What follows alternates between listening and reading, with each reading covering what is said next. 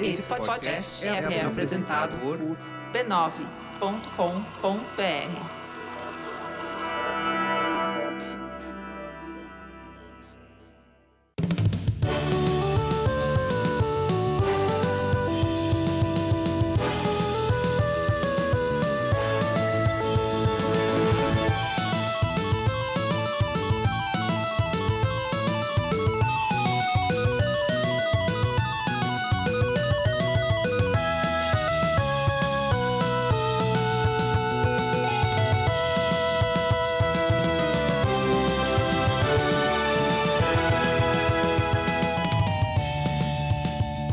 Ao vivo, o Poco Pixel número 104. Eu sou o Adriano Brandão, do meu lado tá o Danilo Silvestre, tudo bom? Tudo bom, beleza? Maravilha! Qual que é o tema de hoje, Danilo?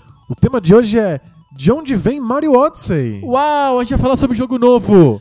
Mais ou menos. É, não, não é mentira. A gente vai falar sobre jogo velho, mas já apontando para o que acontece no Mario Odyssey. A gente vai dissecar o passado do Mario Odyssey. É a genealogia do Mario Odyssey. Perfeito. A gente já fez a genealogia do Nintendo Switch. E agora a gente vai fazer a genealogia do Mario Odyssey. A gente fez a, genealogia do Nintendo Switch mais ou menos quando a Nintendo anunciou o Switch, lembra? Sim, sim. Então a gente não tinha o console, ninguém tinha o console, era só um anúncio, um vídeo que a Nintendo colocou, etc. Ninguém sabia como que era. E a gente foi lá buscar o, o passado ancestral de portáteis da, Da Nintendo pra justificar o, o que, que significava o Nintendo Switch. Agora é um pouco diferente porque não foi no anúncio do Mario Odyssey que a gente tá falando. A gente tá falando após ter jogado o jogo. O jogo já foi lançado. Ele foi lançado na última sexta-feira, então ele tem Alguns dias. uma semana mais ou menos. Né? Na- não na, na sexta-feira ontem, a gente tá gravando no sábado. Não na sexta-feira ontem, na outra sexta. Então tem uma semana de Mario Odyssey que aí tá todo mundo jogando. Tem, a crítica já viu, já, já escreveu sobre, etc. E a gente já jogou o Mario Odyssey.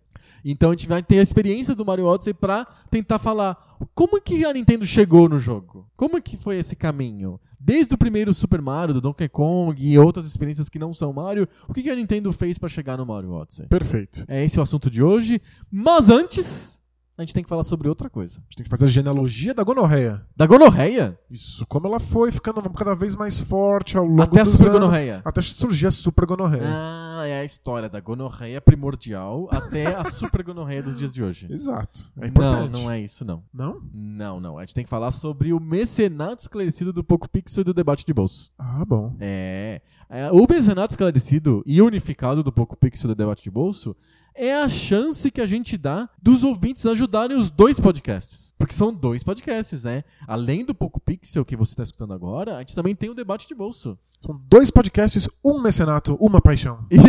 E podia estar na capa, né? Do DVD, né? Quando sair pro DVD, Isso.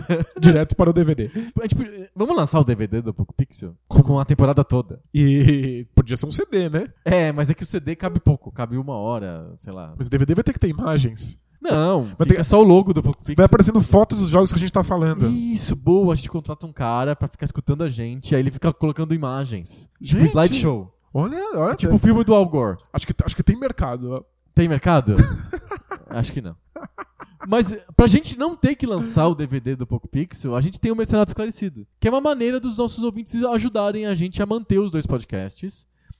E a gente dá em troca muito mais do que só a satisfação e o calor no coração de manter os podcasts vivos. Já, já- é, já é bastante coisa. Já podia ser só que- isso. Ter quentinho no coração já é um dos motivos, um, um dos objetivos da vida. Quan- Quantas vezes no dia você tem quentinho no coração?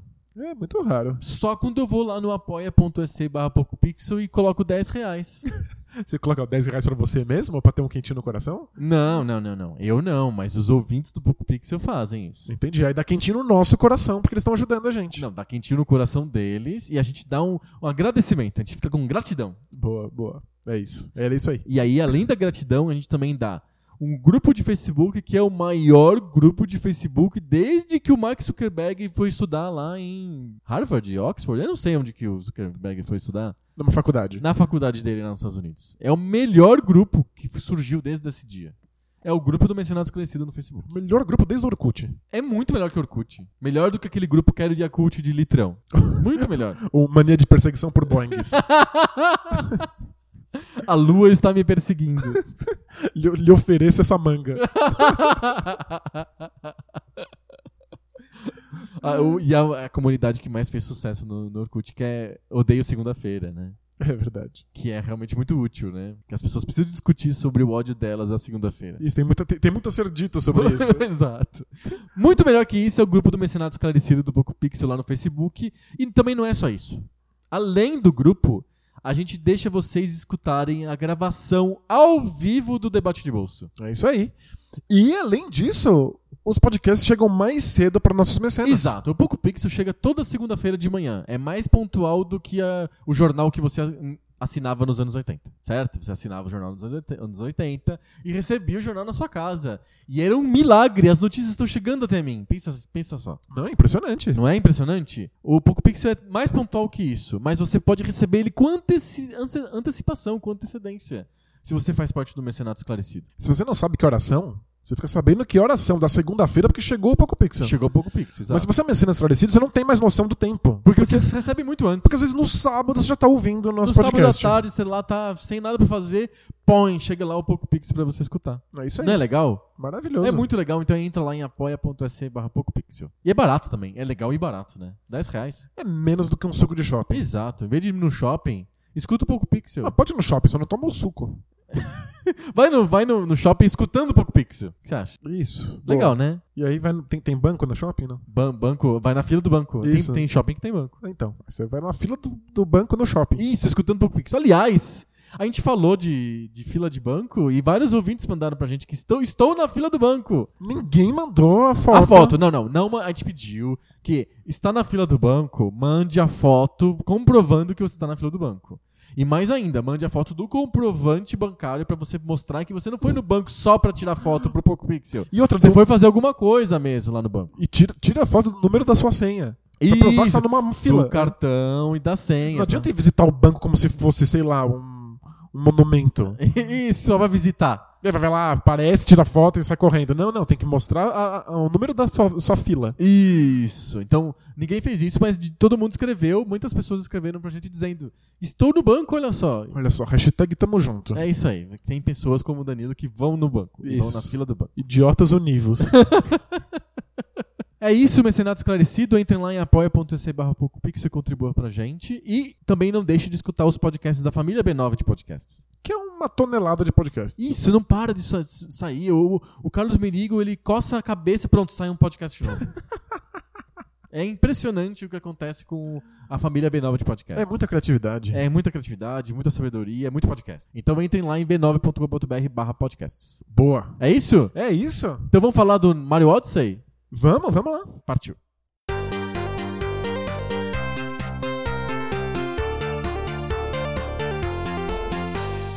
Super Mario Odyssey tem sido pra mim uma experiência.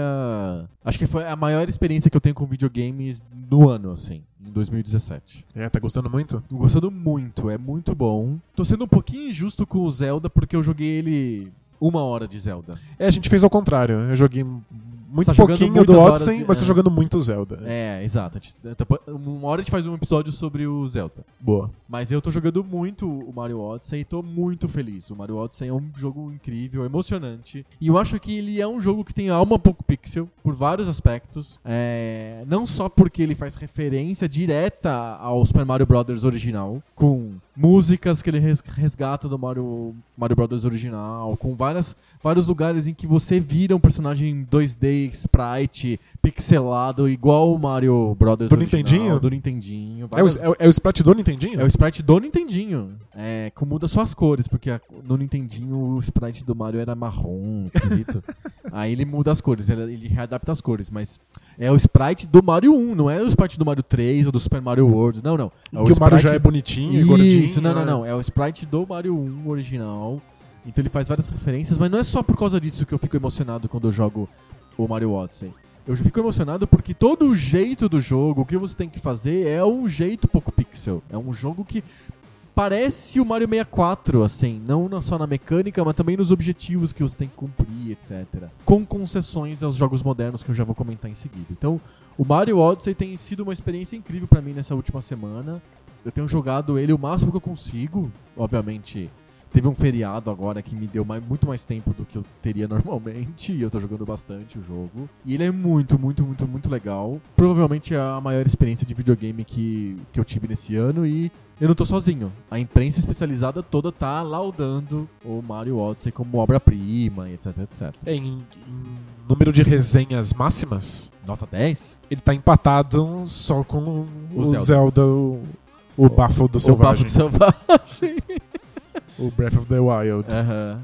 Então eles estão empatados, é a Nintendo concorrendo contra ela mesma pelo jogo do ano. Sim, mas eh, eu, eu joguei muito pouco o Zelda, uma hora, ah, fiquei fascinado, é um jogo incrível. E ele tem. Ele é totalmente diferente do Mario Odyssey. O Mario Odyssey, ele, ele é um jogo mais pouco pixel, no sentido de que ele tem. Ele, ele finge que ele tá no mundo aberto, mas não está. As fases são fechadas, relativamente bem fechadinhas. São pequenas, não são, não são fases grandes. Tem esse, a história de chefão bem demar- demarcado, o boss da fase, etc. E, e ele tem. Ele te pega na mão pra você fazer as coisas. O Zelda é muito mais mundo aberto no sentido moderno. Não, sem dúvida. O Zelda, ele tá bebendo numa série de influências que o Zelda original causou na história dos videogames. Então o Zelda original causou, de certa maneira, Skyrim. Sim. E aí o, o- o Zelda Legend of o, o- o Breath, of the, Wild, não tem a menor, o menor receio, o menor pudor de pegar o Skyrim e usar isso a seu favor. Aham. É, Shadow of Colossus foi inspirado diretamente pelo Ocarina of Time, na- nas palavras do Fumito Ueda. Aham. Aí o Zelda vai lá e pega o Shadow of Colossus e reapropria pro jogo. Sim. Então é- tem muito mais menções a jogos modernos do que o Mario Odyssey, que parece estar muito mais numa estrutura de fase, Isso. objetivos claros, simples. Então ele tem, ele tem algumas coisas que ele pega nos jogos modernos. Por exemplo, as fases têm mapas. E os mapas, mapas apontando para o próximo objetivo. Isso parece um Arkham, assim. Parece que eu tô jogando Arkham City, sabe? tem um mapão e tem um, um mapão ali. e uma, um dedo falando assim, ó. Você tem que vir pra cá, porque o teu próximo objetivo é esse. E aí eu me sinto também no Arkham porque tem um monte de side quests. Você esbarra nos personagens do jogo e eles conversam com o Mario. Então, por exemplo, numa fase, um dos primeiros mundos é o mundo do deserto. é, tem um táxi com o capô aberto, assim. Aí o humano, que é um humano que você vai ter muito mais contato com ele numa fase posterior, no, não o personagem, mas esse tipo de ser humano fotorrealista, assim, digamos assim, um ser humano, um ser humano mesmo, é, que vai ter no Metro Kingdom, que é onde tem lá uma réplica de Nova York, etc. Tem esses humanos, você interage com esses humanos que são bem maiores que o Mario, né? Ele é pequenininho, ele olha pra cima, assim, é muito É, engraçado. o Mario é. Agora nós sabemos, o Mario não é um ser humano, o Não, Mario é um alienígena bizarro. Ele é um alienígena bizarro. E, e ele interage com esse cara que é um, tem um, é um táxi com o capô aberto. E aí ele fala: "Uh, meu táxi quebrou e eu não consigo chegar em Metro Kingdom. E aí tem uma side quest. Você pode entrar na side quest e ajudar o cara a consertar o táxi. Ou o. O pastor que perdeu as ovelhas. Eu perdi minhas ovelhas. E aí você tem que achar as ovelhas dele e trazer as ovelhas dele pra ele. Mas Não desse faz parte do jogo isso. Não, são objetivos totalmente alheios, feitos pra você ter rejogabilidade, pra você jogar o Mario Odyssey de novo. Porque os mundos, você vai abrindo os mundos e você pode voltar pros mundos que você já teve. Inclusive, você nem precisa de resolver todo resolver o vilão do mundo. Se você coletar as, as, as luas suficientes, você consegue eh, viajar pro, pro próximo mundo. Então eh, ele fica meio aberto, assim, você, você pode voltar. Isso lembra muito os jogos, os jogos eh, de open world atuais, tipo Arkham da vida, coisas assim, que você vai tendo side quest, vai jogando do teu jeito o jogo. Porém, tem vários momentos que ele pega na tua mão e te força um caminho específico que lembra mais um jogo, um jogo antigo. É, mas se você pensar, por exemplo, no Super Mario World, existe um mapa e as fases vão se ligando-se umas às outras até que você chegue no final. Você não precisa fazer todas elas. Não. Você só precisa fazer as que fizer ligarem uma linha até a Sim. última fase. E várias fases no Super Mario World tem mais do que uma solução. Se você. Aquelas fases onde tem os fantasmas. Se você descobre uma porta, você sai por um lado. Mas se você Aham. descobre uma outra porta, você sai por outra, que vai te levar numa nova sequência de, de fases Sim. que você não precisaria saber ao princípio. Você não precisa pegar todas as moedas, você não precisa pegar todas as estrelas, você não precisa abrir todos os segredos pro, pro, pro mundo das estrelas. Essas coisas ficam fechadas, guardadinhas ali para quem quiser retornar nessas fases Sim. e, e ter algum fator rejogabilidade. Exato. E eu acho que o Mario Odyssey mantém isso vivo. Sim, sim, total. Tem um monte de segredos e, e, e como jogos novos, você aperta um botão ele te fala quantos segredos você tem pra des- descobrir naquela fase. Ele, você aperta um botãozinho lá onde tem o mapa ele fala: você tem 65 itens que você pode descobrir aqui. Ou seja, os segredos continuam aí, mas agora ele te avisa quantos eles são. Exato. Ele te dá um guia pra você não ficar procurando a esmo Ah, isso, loucão, porque os né? jogos antigos não tem isso. Você vai jogando e vai descobrindo. No Mario Odyssey você sabe que são 60 e poucos, que um dia você vai conseguir descobrir todos e pronto, acabou, fechou. É uma concessão. É uma con- isso. Mas ainda. Tem várias concessões. O Mario Odyssey, por exemplo, não tem vidas. O- você, quando morre, você perde 10 moedas. Você vira o Sonic, mais ou menos. Então, engraçado que muito comumente quando você faz o respawn, quando você volta pra um. Pra um você morre e volta pra um checkpoint que você co- descobriu e tal, é, ele te coloca várias moedas perto do. De onde você começa de novo. Pra você nunca ficar sem moeda. é Você sempre tem moedas. Então, de você morreu, perdeu 10 moedas. Quando você volta, na tua frente já tem mais 5 moedas. Você já ganha algumas das moedas que você acabou de perder. Então, isso. Então, o jogo é um jogo infinito, igual, sei lá, o Uncharted, que você pode jogar um milhão de vezes. Você, não, você morre, você começa de novo, não tem, tem problema nenhum. Mas ele te come moedas como se fosse uma piscadinha que ele te dá lem- lembrando lá de antigamente, quando tinha um número, um número limitado de vidas. É mesmo, o Super Mario World tinha um número limitado de vidas. Mas tinha lugares que você ia que você sempre conseguia vidas A mais. a mais. Então, o jogo não quer te punir monstruosamente. Ele, não, nunca te pune. ele o, não o Mario que- Odyssey não, não, nunca te pune. ele não vai te dar game over como daria no Ninja Gaiden. Mas ele ainda faz essa referência à punição. Isso, ele te tira moedas e fala, tô te punindo de alguma É um maneira. tapinha na mão, é uma referência a um game design antigo que não- agora ninguém mais usa. Mas o que acontece no Mario se você perder todas as suas moedas? Nunca aconteceu comigo. É, comigo também não. É, então, tipo. Você, aos poucos, ele vai te dando tanta moeda. E, e no começo é tão fácil que você já acumula bastante moeda sem perder, sem nunca morrer. E ele, ele tem energia também, né? Ele é um Mario que tem energia. Ele lembra o Mario 2. O Mario 2 tem energia. Ele não fica pequeno, né? Ele, ele, ele perde energia, coraçõezinhos. É, o, o Mario 64 também. O- Exato, no Mario, no Mario Odyssey você tem energia e quando vo- você leva três golpes lá, quando o terceiro golpe você morre. Ou você cai num buraco e morre direto, ou você cai numa água gosmenta lá, assassina, que te mata instantaneamente. Mas é, é, na maioria das vezes você tem muita chance de continuar jogando. Tem poucas fases que você fala, essa é uma fase difícil. E, por exemplo, na cidade de réplica de Nova York, eh, você entra na cidade, ela tá dominada pelo Bowser e você tem uma fase, é um jogo. Quando você resolve o problema, ele deixa você ficar na cidade sem jogo, só com em puzzles, um monte de puzzles. A cidade se transforma de um, um palco de jogo em que você tem uma linearidade que você tem que ir do ponto A até o ponto B, Perfeito. igual um jogo antigo. E se transforma no mundo aberto em que você tem uma cidade aberta com um monte de puzzles que você tem que resolver na cidade. Então ele tem du- dois jogos ao mesmo tempo no mesmo cenário. O que é bem esperto, porque ele tá brincando com uma jogabilidade antiga de fase 1, 2, 3, chefão final. Perfeito. E mundo aberto, em que você tem um monte de coisas pra fazer na cidade e você vai descobrindo, brincando. É, você não abandona a ideia de vida, não abandona a ideia de punição, não abandona a ideia de linearidade das fases. Exato. Não abandona a ideia de ter segredos, de ter coisas que você não precisa fazer ainda, mas faz essas menções a, olha, toma um mundo aberto, toma Sim. mecânica de puzzles. Exato.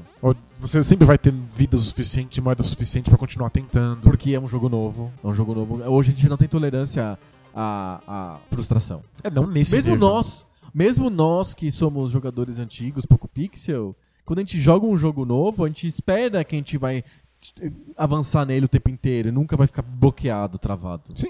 Mesmo que a gente falou do Cuphead no episódio passado, Aham. você morre, mas você. O Cuphead é um jogo muito mais pouco pixel do que o Mario Odyssey. Com certeza. E mesmo assim, assim que você morre, você começa de novo.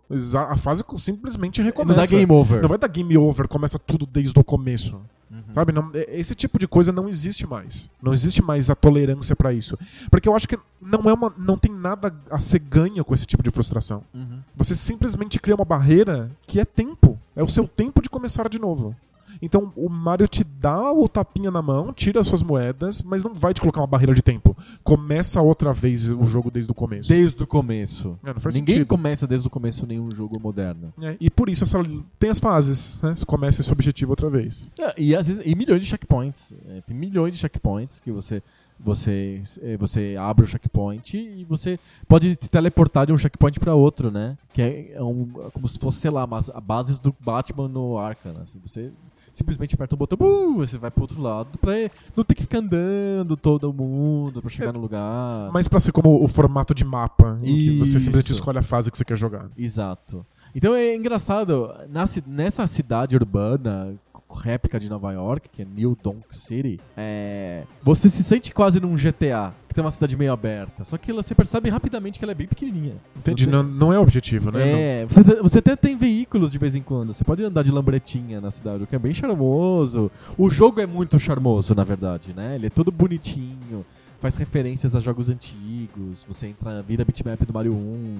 Você fala com a Pauline. A Pauline era a que você tinha que resgatar no Donkey Kong do arcade, lá de 82, sei lá. Ele é todo charmosão, divertido. E realmente uma experiência que, pra quem é jogador das antigas, que nem a gente, são emoções novas que surgem quando você joga.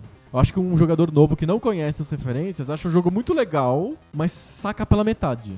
Acho que esse é o ponto. Você ainda acha que faz sentido pra alguém que não conhece essa história, que não tá familiarizado com a mecânica e a jogabilidade do Mario 64, que não pega as referências de não só estéticas, mas de game design dos Marios antigos. Você ainda acha que é um jogo que dá pra pegar agora e aproveitar? Dá, dá, uma criança nova. assim. Isso. Ele é muito bonitinho, então ele, ele obviamente ele é feito para um público infantil ou infantilizado, porque tudo é muito fofinho. Ele, você percebe que o Zelda é- tenta ser mais adulto, mais duro assim. Ele tenta trazer um mundo mais realista, né?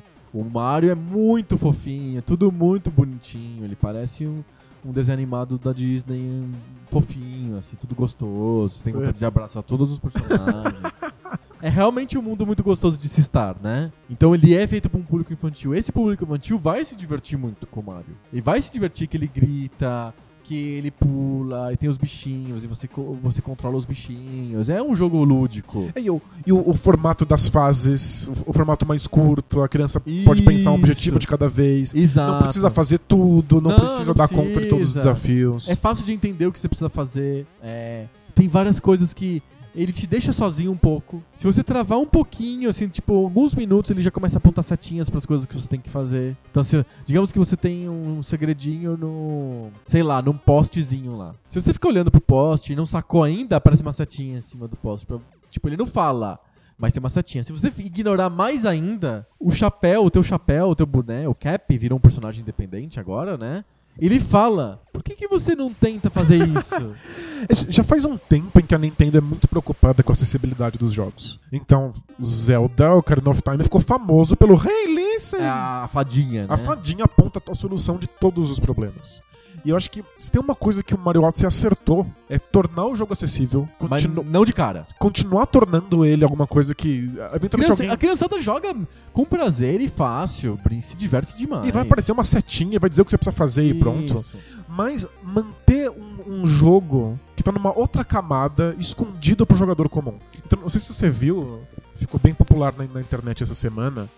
Os pro players, os jogadores que são espetaculares em Mario, usando a física do jogo pra conseguir pulos que levam eles pra lugares que não estavam previstos. Aham. Não, não vi ainda. Então quem domina os pulos triplos e toda a física da coisa consegue dar saltos que passam por cima do cenário. Legal. E a, a gente tá acostumado a ver em jogos modernos, se você passou pra cima do cenário, você quebrou o jogo. O jogo tá quebrado.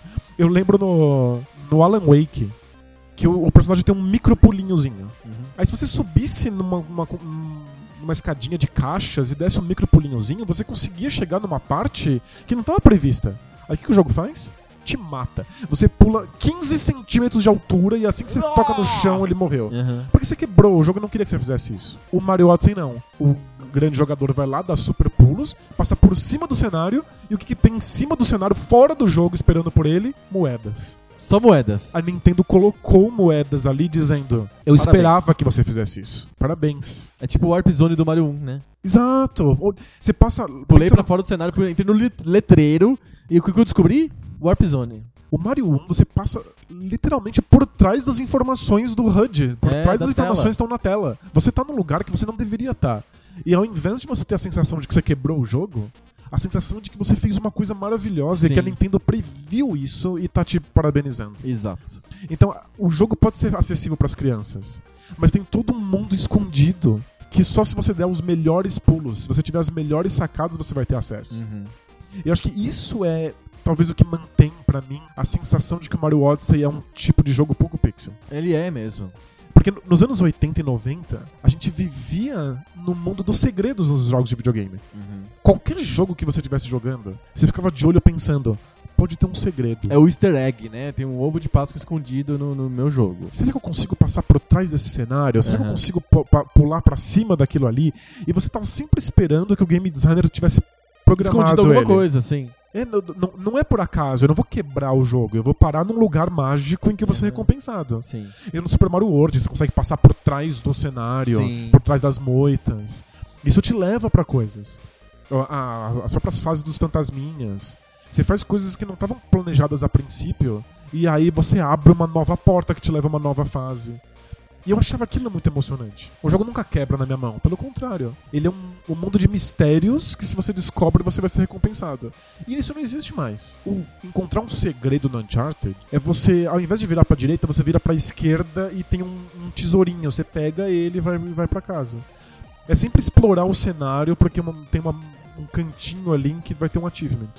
Não é essa coisa de eu sou muito bom, eu consigo fazer uma coisa muito difícil e eu vou parar fora do cenário. Eu vou, eu vou parar no, no buraco escuro. E aí lá tem alguma coisa pra mim. Então isso acho que é a coisa mais pouco pixel da Uhum. jogabilidade do, É do. Mario Odyssey. Não, tem muitas coisas pouco pixel na jogabilidade de Mario Odyssey. Eu acho que a, a principal é que fica muito claro é que o Mario Odyssey ele é uma, a continuação espiritual do Mario 64. Ele é o Mario 64. Ele é o mesmo motor, ele dá os mesmos pulos, ele tem a Exato. mesma jogabilidade. Ele é, o, ele é o Mario 64 de novo. No sentido de que o jogo deixa de ser um jogo de plataforma e vira um jogo misto em que talvez existam coisas de plataforma, mas também existam um monte de puzzles que você tem que resolver. Perfeito. De coletar objetos. Coisas de Mario 64 mesmo. O motor básico do jogo, do, do Mario Odyssey, é você conquistar X, cada fase tem um número específico, de luas poderosas, Power Moons, que abastecem a tua nave, que chama Odyssey. O Mario Odyssey é isso, é a, nave que o Mario usa pra ir de mundo em mundo. É um tipo um balão dirigível, assim, uma coisa assim. E ela, ela precisa, essa nave precisa de ter X luas pra poder se ela ligar e você poder ir viajar pra outro lugar. É o combustível da nave natal da lua. Então você tem que coletar essas luas. Se você termina o objetivo da fase, que é matar o vilão ou não, isso é outro, outro problema. O teu objetivo principal é ca- capturar X luas. E vira um jogo de puzzle. Então é bem, é bem comum você resolver o vilão, você segue o que ele pede. Ele fala, vai pra cá, vai pra cá, vai pra cá. E você vai lá, encontra o vilão, mata ele e ainda falta oito luas pra você achar. E aí você vira um mundo aberto, vira o GTA, aí você fica caçando. Onde que tem a lua? Aí você fica. E aí ele. ele a lua tem. A, cada lua tem nome. Então você, você, tipo, você conquistou a lua tal, a lua não sei o que, a lua escondida atrás da montanha, a lua que tá embaixo da terra, a lua que tá atrás da moita. Assim, tem uns nomes, assim. E todas coisas Tudo que é você um puzzle. Cada uma né? dela, cada uma das luas é um puzzle diferente. E tem puzzles muito bem, bem sacados. Só que tem muito mais luas do que o que você precisa.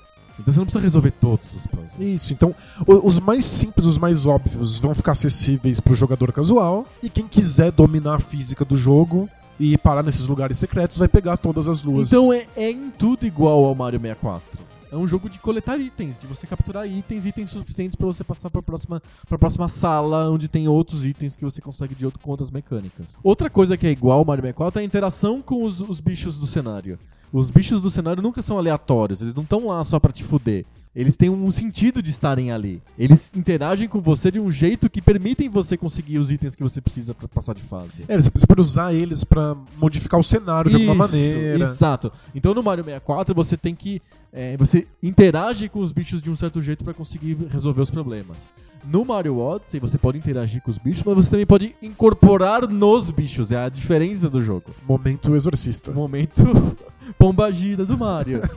você joga o seu chapéu e ele e você se transforma no bicho que você atingiu com o chapéu. E aí você, come, você começa a enxergar o jogo assim. Você vai jogando e você começa a olhar para todos os, os, os, inimigos e falando: esse é um cara que eu acho que eu posso usar ele para fazer alguma coisa. É, e como esses personagens eles interagem com a física de maneira diferente, né? Isso. São jogabilidades distintas. Então, cada um tem uma jogabilidade diferente. Você não pode ficar preso só na física do Mario. Não, não é suficiente. Você tem que pensar quais são as jogabilidades possíveis de outros personagens para acessar lugares que eu não conseguiria. E em vários vilões aparecem bichos aleatórios no meio da fase que são você precisa de usar porque é a mecânica que de derrota o vilão, o boss, o chefão da fase, é a mecânica do animal que você vai incorporar, do bichinho, do monstrinho que você vai incorporar. Então você você você vê que apareceu o vilão e tem lá também os monstrinhos, não, é, não, são inimigos, são você tem que usar os monstrinhos para derrotar o vilão. E quer dizer que o Mario, ele é o não é o Mario, o Mario é 800 tipos de coisas diferentes no jogo. E, e mais uma vez, o uso que você faz deles na maior parte do tempo é óbvio. Você usa esses personagens porque, claro que existe um puzzle que precisa que você tenha incorporado um monstrinho. Uhum. A graça tá em você pensar para fora da caixinha como é que eu posso usar essas criaturas para conseguir outras luas e outros segredos que não são os que eu, eu preciso para fechar o jogo? Sim. É, então, existe muita Quando coisa eu já fechei o jogo, já fechei o jogo, não, não, não aconteceu ainda comigo, mas a, a pessoa fechou o jogo, ela volta, ela começa de novo para poder fechar todas as luas, não sei o que. E aí ela tem que aprender coisas que ela não precisou aprender quando fechou o jogo. A usar os monstrinhos de jeitos que ela não tinha pensado antes. Acho que tem uma coisa que liga todos os Marios. E talvez por isso que esses Marios de nova geração, como Mario 64 e o Odyssey, sejam tão impressionantes. É fascinante ver alguém fazer 100% do jogo. Uhum. Sempre é. Porque Mario 1, Mario 3, Super Mario World, Mario 64 e Mario Odyssey, ver alguém fazendo tudo. É ver alguém que domina a física por completo, controla aquele corpo do Mario de uma maneira que você nem imaginava que fosse possível, para resolver uma série de, de, de quebra-cabeças que você nem sabia que estavam lá. Uhum. É tipo, é, é puro segredo. E a outra coisa que une todos esses jogos é quão maravilhoso é ver alguém fazer speedrun. Ah, sim. Eles são com certeza os melhores jogos de speedrun. Porque ele é um parkourzão absurdo, ele né? é um né? parkourzão absurdo. Se você dominar a física, você consegue fazer pulos e cortar caminhos de maneiras que um jogador comum nunca imaginou. Sim. E tá aí o Odyssey mantendo essa linhagem. É, total. Então, e aí eu faço a pergunta, o que aconteceu com, no meio do caminho entre o 64 e o Odyssey, que a gente perdeu essa você acha mesmo que o Odyssey recupera as bases do 64 e ignora o que aconteceu no Sunshine, no Galaxy? Não, o, ele, ele, é muito próximo do Galaxy. Muito. Porque é. o, o Galaxy, no fundo, ele é um, um, Mario 64 que explora com controles de movimento. Uhum. E tem gente que odeia esse controle de movimento, mas eu acho que eles são muito bem implementados no Mario Galaxy. E o Mario Galaxy foi um sucesso de, de crítica. Sem dúvida. É, tipo, muito provavelmente ele é o jogo melhor avaliado do Wii. Do Wii o, talvez o, o problema do, do, do, Mario Galaxy é que ele não oferecia nada muito diferente.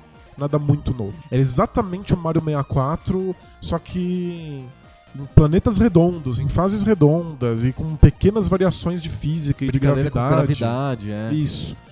Eu acho que o, o, o Mario Odyssey se sai melhor é, propondo coisas novas. O, a, o pouco que existe de mundo aberto e a interação com os novos personagens e a, o momento pombagira. Uhum. Mas o Mario Odyssey também tem mais noção histórica. Tem, ele faz referências o tempo inteiro. Mas que é muito típico da nossa época. Sem dúvida. A nossa época é uma época de referência. Na época do Galaxy, não, há 10 anos atrás, não, não era tão forte de vamos lembrar o Mario antigo.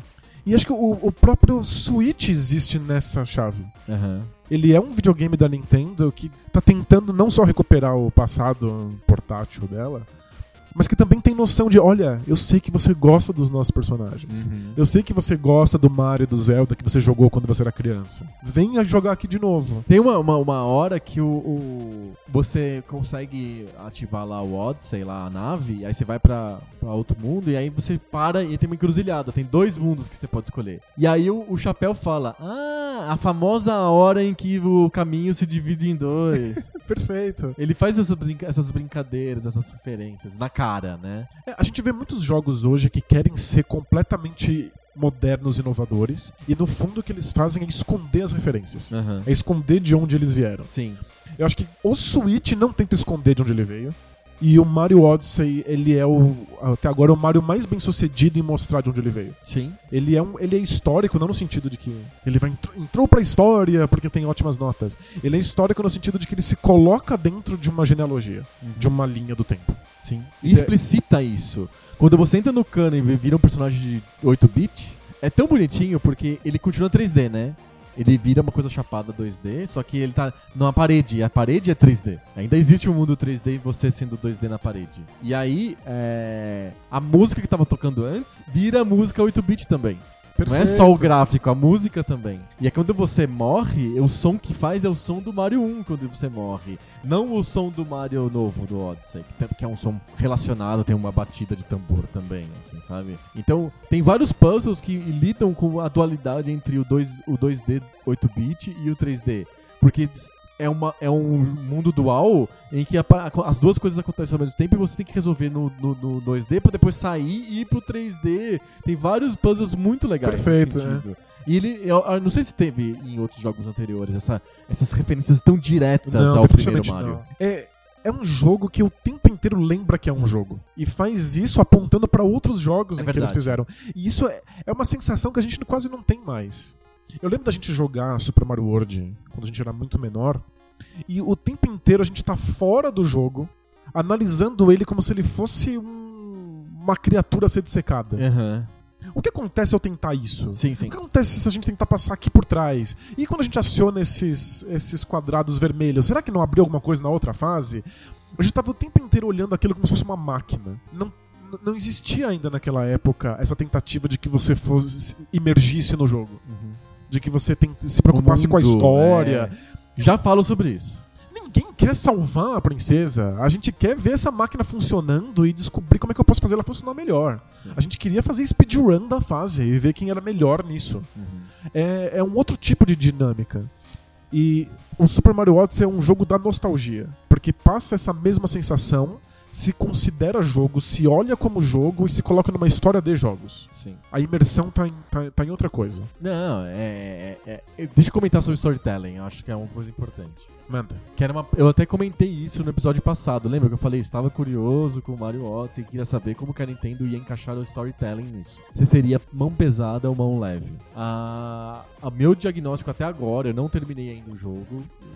Eu, joguei basicamente só nos últimos dias por causa do feriado e, nos últimos, e muito pouco nos outros nos dias anteriores.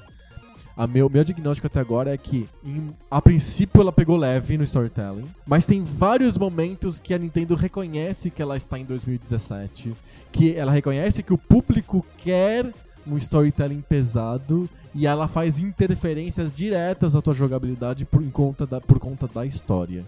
Eu não sei se eu posso contar mesmo o que acontece, mas tem um momento em que você acha que tá indo pra uma direção, porque você escolheu aquela direção, Uma escolha? Te dá uma escolha? é dá- é, uma, é uma escolha que você fez, e aí o que acontece? Há uma interrupção na escolha. Você tem que. Você.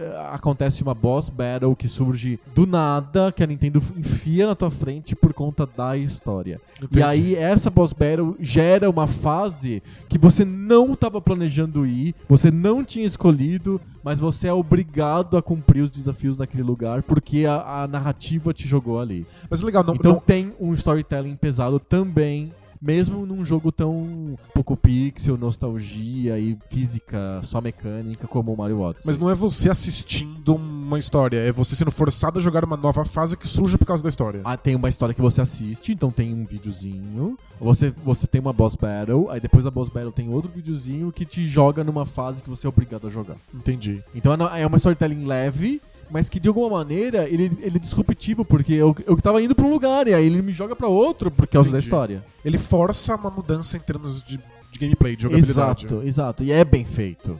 É legal. Você não se importa com a história. O Bowser vai se casar com a Princess Peach. Ninguém liga pra isso. É o trope mais batido, banal e bobo Você do tem que universo. um casamento. Isso aí tem toda a novela das seis.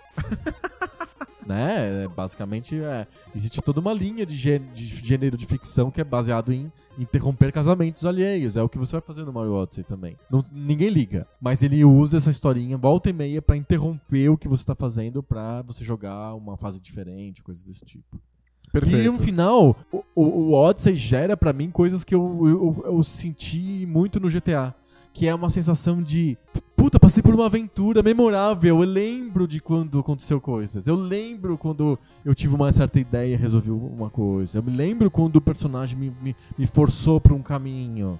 Eu fico relembrando das aventuras que eu tive no Mario. Mas são aventuras mais abstratas, né? Elas não são, elas não são ligadas necessariamente a uma narrativa. Sem narrativa nenhuma, totalmente abstrata, totalmente exploração. Inclusive, o tem vários momentos em que o jogo recompensa a exploração. Ele te mostra uma coisa, Aí você entra, aí ele te mostra outra, você entra, ele te mostra mais uma terceira, ele, você entra.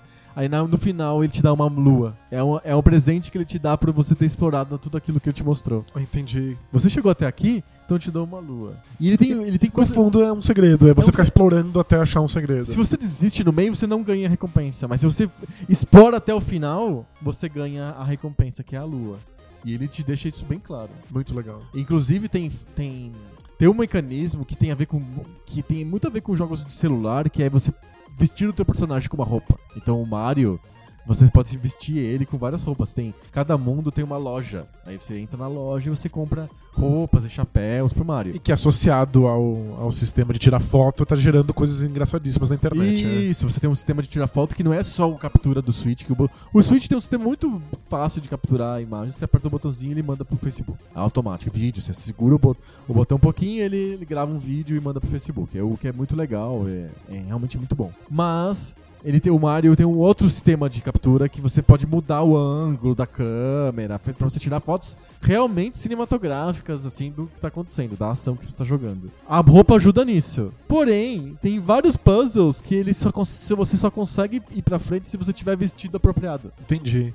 Você tem que estar tá vestido de um determinado jeito para poder avançar no puzzle. Essa... Então ele pega uma coisa que é feita tipo caça-níquel de jogo de celular. São bobagenzinhas. Bobagenzinhas e enfia na jogabilidade. Você precisa resolver aquele puzzle para passar de fase? Não, porque você consegue uma lua de outro jeito. Mas é, é legal, você você encontra aquilo, troca de roupa, resolve ganha uma lua, você se sente feliz, assim, ah, legal, eu entrei no espírito da brincadeira. No final, tudo parece uma grande brincadeira de criança, uma de fantasia, que você tem que cumprir coisas e não sei o quê. Uma gincana gigante. É, é um outro tipo de jogo do que a gente tá acostumado modernamente. Porque é um jogo que não se leva a sério. Uhum, não, não, de jeito nenhum. Né? Tipo, ele, ele, ele é uma grande coletânea de desafios aleatórios e se você não tiver dificuldade com qualquer um deles, ele não é obrigatório, você passa pro outro Exato, e tanto faz. Tá tudo certo. Então, tipo, não, não tem nenhuma seriedade, só recompensa em termos de seriedade se você se esforçar e quiser que, que uhum. seja. Mas ele faz todas essas coisas serem significativas. Sim. Então não é sério, mas é significativo. Uhum. É prazeroso, funciona direito, você se sente, se sente recompensado por ter continuado com aquilo. Exato. E é, é, incrível como hoje em dia as produtoras têm medo de fazer esse tipo de jogo. Elas acham que esse tipo de jogo vai ser desconexo ou banal, em que que não parece filme. Acho que no fundo, não parece, as, não no, parece no fundo um as produtoras acham que os jogos têm que se parecer cada vez mais com filmes. A história não vai não vai sustentar que você não vai sentir nenhum tipo de alegria de ter vencido um desafio se não tiver atrelado a uma recompensa em termos de história. Uma história espetacular, uma cena espetacular. Os produtores têm muito medo, muito medo. O Mario simplesmente te recompensa assim, ganhou uma lua nova, aí o Mario dá um pulinho. Pronto, não tem Isso, cena espetacular. Porque são recompensas dentro do jogo, dentro da jogabilidade. Você se sente bom por ter feito isso, é, uhum. é diferente. Mas acho que os produtores têm muito medo de fazer coisas, se esforçar para fazer coisas que os jogadores não vão ver. Por que, que você colocaria um grande desafio de, de jogabilidade como um segredo que a maior parte das pessoas não vai perceber na, na sua jogatina linear e movida pela narrativa? Uhum. Então não se faz. Então o, o, Mario toma uma série de riscos. É um jogo que olha para o passado, é formato de fase curta, é um monte de bobagem, não tem uma narrativa forte que une as coisas. É super infantil. É super infantil e a maior parte das coisas tá ali como segredo se você quiser explorar e descobrir. Muito esforço foi colocado para te colocar meia dúzia de moedas fora do cenário pro super salto. Uhum. Mas é, a Nintendo mostra que quando você faz isso de maneira bem feita, todo mundo fica engajado. Engajado no desafio proposto pelo próprio jogo. Não na história dele, não no assunto dele, não na, na relação dos personagens. Mas é, é, um tipo de jogo que não se faz. É extremamente arriscado. Não é? E, e, e engraçado que tá me dando um prazer que eu não, não tinha com videogame há muito tempo. Por causa desse tipo de jogo que se diz jogo, que se coloca como jogo, que fala, oi, eu sou uma gincana. E você tem que conseguir bandeirinhas e, e bolinhas que eu espalhei no cenário. Eu como sou uma coletânea de mini-jogos, né? Sabe aquele cara que entretém as crianças no acampamento? É isso! o Mario é isso! Não o personagem Mario, mas o, o jogo Mario é isso. Ele espalhou é, presentinhos no cenário e as crianças têm que encontrar. É a coisa mais é, entretenimento de acampamento possível. E é tão bom, é tão recompensador, tão gostoso. É mais legal do que ver o Drake pulando da montanha. É, a, gente, a gente desacostumou. Eu gosto da. Eu, eu me sinto é, interessado pela história do Drake. Uhum. Eu, eu, eu tô lá dentro, eu quero ver a relação dele com aqueles personagens. Eu torço por ele. E fico triste com ele quando ele se aposenta e fica velhinho. E é, eu, eu, eu fico emocionado com tudo que tá acontecendo ali. Eu entendo isso. Mas a relação com o jogo é muito diferente da relação que você tem quando não tô inserido na história. Eu só quero o próximo desafio de o, jogabilidade. Eu quero resolver o próximo puzzle. E acho que o, um não precisa inviabilizar o outro. Eu acho que existem espaços nos videogames para que essas duas coisas aconteçam. Mas é que o, o que o, Mario Odyssey propõe, e esse é o motivo pelo qual ele precisa olhar para o passado, é uma coisa que não se faz mais. Uhum. Em que os, os game designers têm muito medo de investir tempo e dinheiro. Você acha que uma, uma, outra franquia nova que não seja o Mario conseguiria fazer isso. O Mario parece que ele é uma muleta boa pro game designer poder fazer jogos que olhem pro passado que sejam só diversão pura, que sejam divertimento de acampamento. É, uma franquia nova teria muita dificuldade, eu acho, de, de criar uma desculpa nesse sentido. Quantos, quantos personagens infantis que geram jogos que são só gincanas que existem hoje? Tirando o Mario, talvez o Lego, os jogos da Lego. É, os jogos da Lego são super narrativos e tentam passar a história inteira do é. filme. Né? Eu acho que seria muito mais difícil sem a desculpa que o Mario permite. Mas o fato de ser de ter jogadores velhos que nem eu, que nem você, que jogamos, a gente jogou o Mario lá no Nintendinho, que, que vai jogar agora. Que está disposto a, a ver o que ele tem a oferecer. Que a gente não liga de ter um personagem fofinho, com bichinhos coloridos, fazendo coisas fofas na tua frente. Eu Ninguém vai que... falar assim, que você tá fazendo coisa de criança? Não, é o Mario, o Mario é da minha época. Eu acho que isso ajuda muito. Mas eu acho que não é o fundamental. Eu acho que o fundamental é que a jogabilidade seja muito bem feita. Uhum. Então, se surgisse uma franquia hoje que fizesse essa proposta de olhar para uma jogabilidade do passado, mas a jogabilidade fosse prazerosa em si, as pessoas iriam perceber. Uhum. As pessoas saberiam. Talvez não fosse, não, tivesse esse apelo de marketing que o Mario tem. Porque o Mario é acessível para absolutamente todo mundo. Como personagem, Sim. como marca. Então, mas eu acho que é, é... Ele tem o poder de deixar as coisas mais agradáveis para qualquer jogo. Sim. É kart, é tática de, de, de, de, atirar nos bandidos, não sei o que. Se tem o Mario, você, você gosta mais, você fica mais disposto a jogar. Sem dúvida. Mas eu acho que a vitória do Mario Odyssey tá na jogabilidade tá em fazer que isso, isso funcione. A maior prova disso tá em a gente olhar um pouquinho pro passado e ver o que não deu certo, que é o Mario Sunshine. Por exemplo, vamos, vamos contar sobre o Mario Sunshine. O Mario Sunshine é um Mario. E a gente olha para ele com carinho.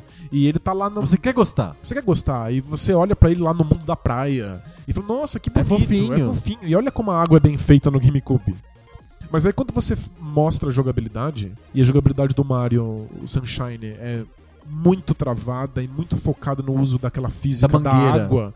Porque, na verdade, enquanto a Nintendo está sempre interessada em usar o Mario como aula de game design para todos os estúdios da geração, o Mario Sunshine é uma aula sobre técnica.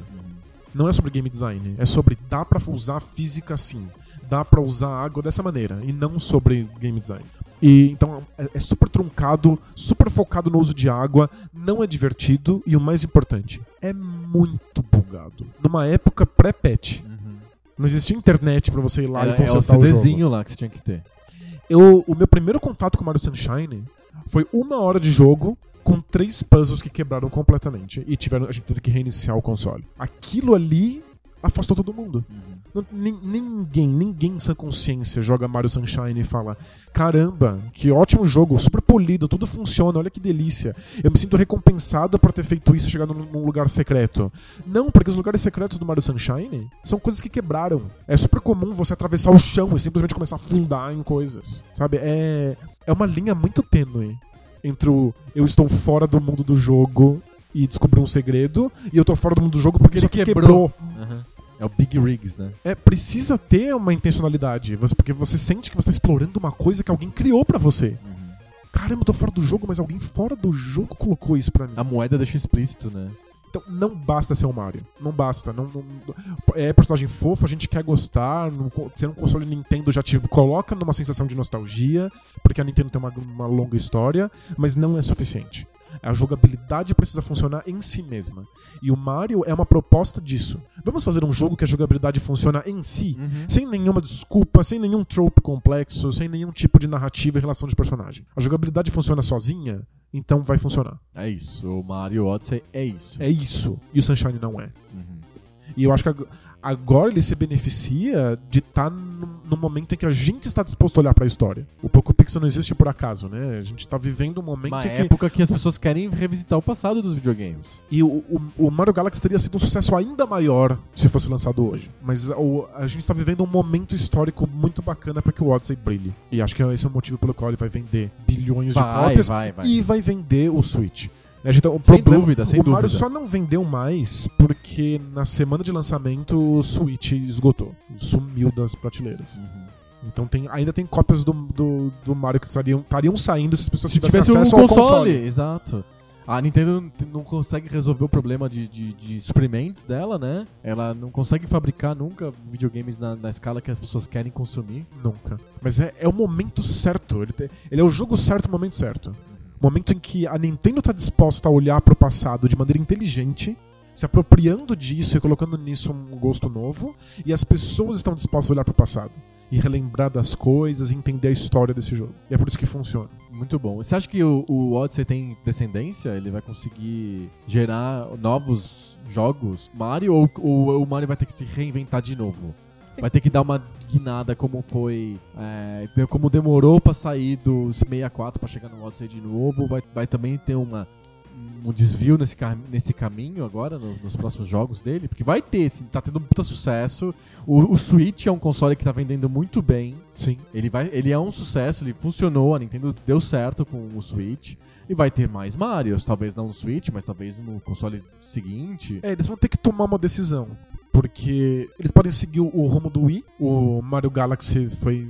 foi... Filho único. Não, ele teve Mario Galaxy 2, na Ah, mesma sim. geração. É que eu pensei no New Super Mario Bros. Wii, né? Ah, entendi aqui. Que muda totalmente. Totalmente. É, o, o, no Wii eles fizeram o Mario Galaxy 2, que é simplesmente o mesmo jogo com novos puzzles, novos desafios. E é possível. Funcionaria muito bem com o Odyssey. Dá pra, Odyssey fazer com, 2. dá pra fazer com. O Odyssey com 2 parece o console, né?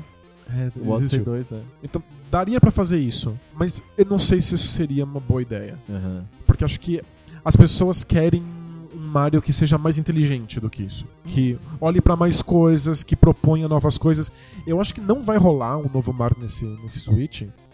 Pelo motivo de que existem pessoas esperando outras franquias da Nintendo que ainda não, não foram feitas. Então falta o Smash Bros, falta, Falta o o Pokémon. Kirby, falta um Pokémon, falta a Samus. Eu acho Ah, que a, Metroid, né? o Metroid. Acho que a, a Nintendo vai ter que colocar esforço para que outras franquias existam antes de repensar no próximo passo do Mario. Quais são os próximos jogos, então, do Switch que deveriam existir? O Smash Bros. já foi anunciado, né? Sim, mas sem, sem data. Eu não, ninguém tem ideia de quando Vai sai. rolar. É, acho que o, o Kirby, se eu não me engano, tem data, data marcada. Aham. Metroid nada. Ninguém falou sobre Metroid. É, pode ser, pode ter Donkey Kong. Donkey Kong, né? Que é uma uma franquia importante, embora a Nintendo nunca tenha explorado diretamente, né? O Donkey Kong, nem sempre era a Rare, né? Então tem coisas que precisam estar no console Nintendo. É. É, Pokémon, ninguém falou nada até agora, né? Ah, comentaram que vai sair um Pokémon pra Switch. Ah, é? É tudo que a gente sabe. Vai sair algum Pokémon. Algum Pokémon pra Switch vai sair. É, parece que é um Pokémon com a experiência completa, com a experiência que seria do, do, do portátil. Um né? RPG de capturar os bichinhos, Isso. etc. E O que faz todo sentido. É um portátil. nesse momento lançar um novo Mario que faça exatamente o que o primeiro Odyssey fez. Não, não, vai né? demorar. Se for lançar, vai demorar. Mas seria pro final da geração. Aham. É, mas eu acho que se eles forem espertos, eles, eles repensam algumas coisas. Perfeito. É, conversa com o passado, vê qual- quais outros elementos O eu consigo Switch pegar do Mario vamos 2. encerrando o papo falando do Switch. O Switch tem essa cara do Odyssey, essa cara de olhar pro passado, resgatar os títulos, resgatar as jogabilidades, criar um mundo em que é só diversão mesmo, que não precisa ter a história muito complexa e que não é pra ser cinematográfico que nem o PlayStation 4 ou o Xbox One se propõe. É porque eu acho que essa experiência funciona muito no portátil. Essas experiências mais curtas, jogabilidade pura, em que você não precisa ficar lembrando a história. Então funciona eu muito não no portátil. sinto diferença de, de jogar o Odyssey no portátil ou na televisão. Porque faz sentido. Funciona mesmo. muito bem nos dois. E acho que esse é um motivo pelo qual tantos jogos independentes estão rolando no Switch. Aham. Porque são experiências que remetem a jogos pouco pixel. São os ninjas, né? Eles chamam de ninjas. né? É. Os indies são sempre jogos que, que tentam conversar mais com a história. Né? São sempre jogos mais pouco pixel. Aham. E o Switch virou a casa pra eles. Sim. O Vita foi antes. Aham. O PS Vita era o lugar que todos os indies estavam. É, os indies e essa jogabilidade pura tem mais a ver com a experiência portátil. E como o Switch é muito versátil, você pode pensar em outros tipos de experiência que não sejam necessariamente portáteis, mas que também funcionem como portáteis. Perfeito. Então acho que o Switch é um console que tá, aponta pra uma certa nostalgia. Ele é um console pra quem gostava de videogame antes e ficou um tempo distanciado Perfeito. da, da mídia. Legal. Muito bom. Falamos sobre o Odyssey, falamos sobre o Switch. Falamos, agora a gente. Descobrimos a genealogia dos dois? Espero que sim. Acho que sim, né? E a gente fica devendo agora a genealogia do, Do Zelda. do Zelda, o bafo do É selvagem. o bafo do selvagem. o bafo do selvagem é, é tenso mesmo? É fedido? Ainda, Ainda, não, chegou no selvagem. não encontrei esse selvagem aí. Esse selvagem Procurei com muito lugar e não achei esse selvagem pra dar um, um tic-tac pra ele. um house preto pro selvagem. Vamos pro high five. High five.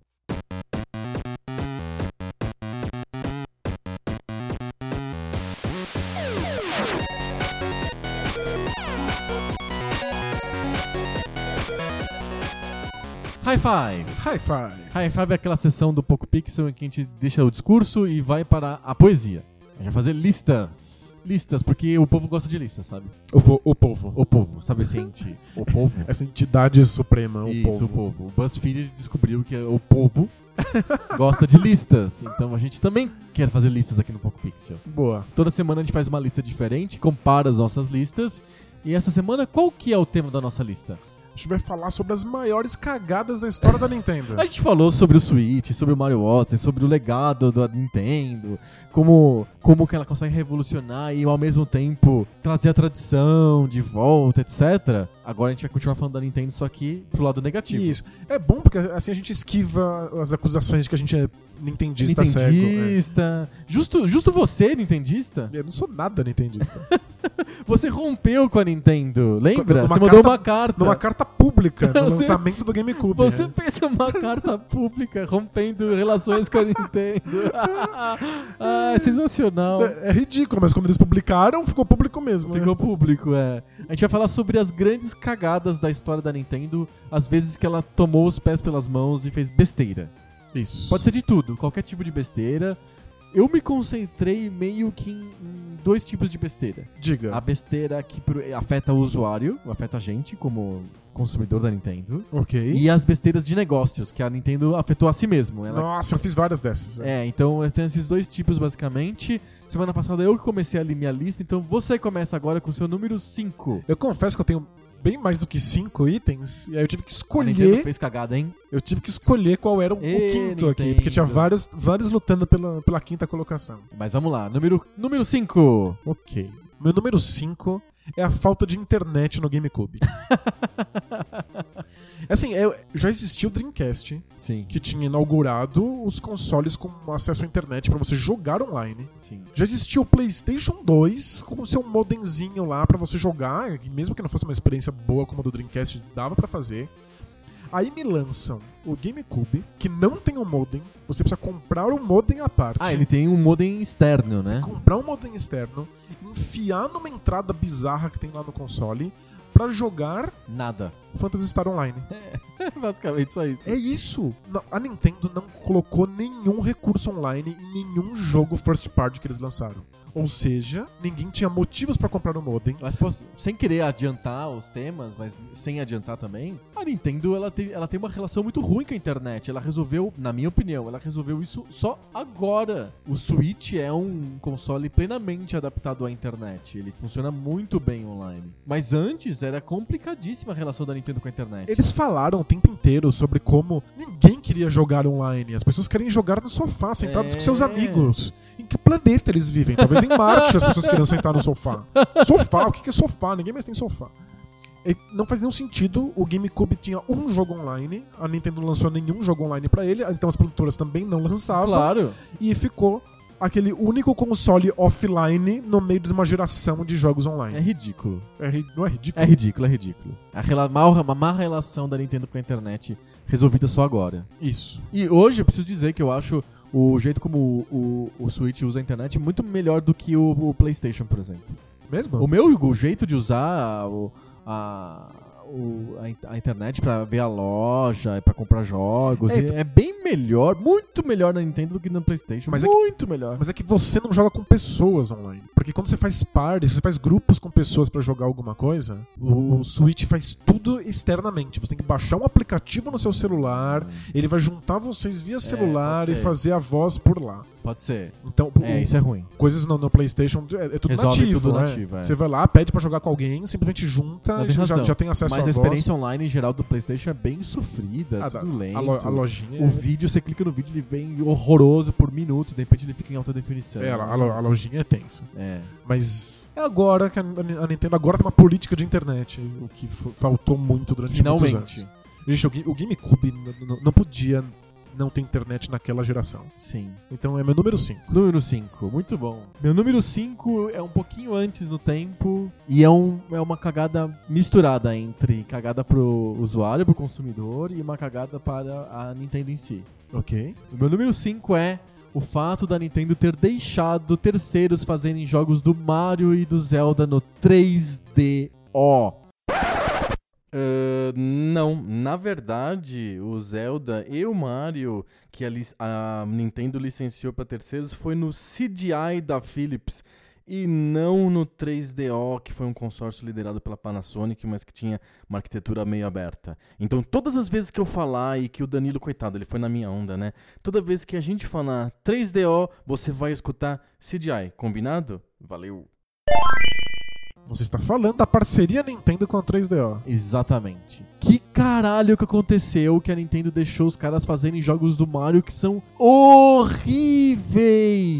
Não são horríveis. São a pior merda já vista nos videogames. Exato, o que que é aquilo? O que que é aquele Zelda? Não, é um Zelda baseado na estética do desenho animado americano do Zelda. Exato. Então a estética já é medonha e o jogo tá tentando ser um desenho animado. Exato. E aí a jogabilidade Vai é pro caralho. Exato. quebrada pra manter aquilo funcionando. Exato, vai, vai pra, qualquer lugar, vai pra casa do chapéu. ó. E não existe jogabilidade. O Mario virou tipo um jogo de que hoje não caberia nem no celular. Não, imagina. É, Nem no celular você teria um jogo daquele. Mario Hotel, não sei o que de cartinhas. Olha, É indescritível como que alguém consegue pegar as duas maiores franquias. Não foi que eles pegaram, ele não pegou o Kirby e o Metroid deu pra alguém fazer. Ele, a Nintendo pegou as duas mais importantes franquias dele, vírgula, as duas mais importantes franquias do videogame como um todo, Exato. todos os produtores. os dois, dois Os dos personagens mais, mais influentes da história, da história do videogames. jogo- e deu pros Zé Mané fazer uns jogos que deixariam qualquer pessoa absolutamente envergonhada e embaraçada. D- Por que isso? Sério, a Nintendo já fez consoles questionáveis.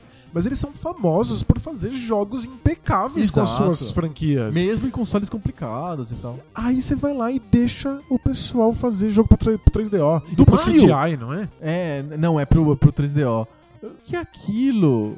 Não, não faz nenhum sentido. Pra mim é o quinto maior coisa. A coisa mais absurda que a Nintendo fez na história dela. A quinta maior foi deixar esses caras horríveis mexerem nos jogos do Mario e do Zelda. Medonho. Medonho, Ó, medonho. É, seguindo sugestões dos nossos queridos ouvintes, eu vou simplesmente informar que a parceria da Nintendo com a 3DO Está está, na na, lista. minha lista, mas você não vai saber onde. Ok, tá bom.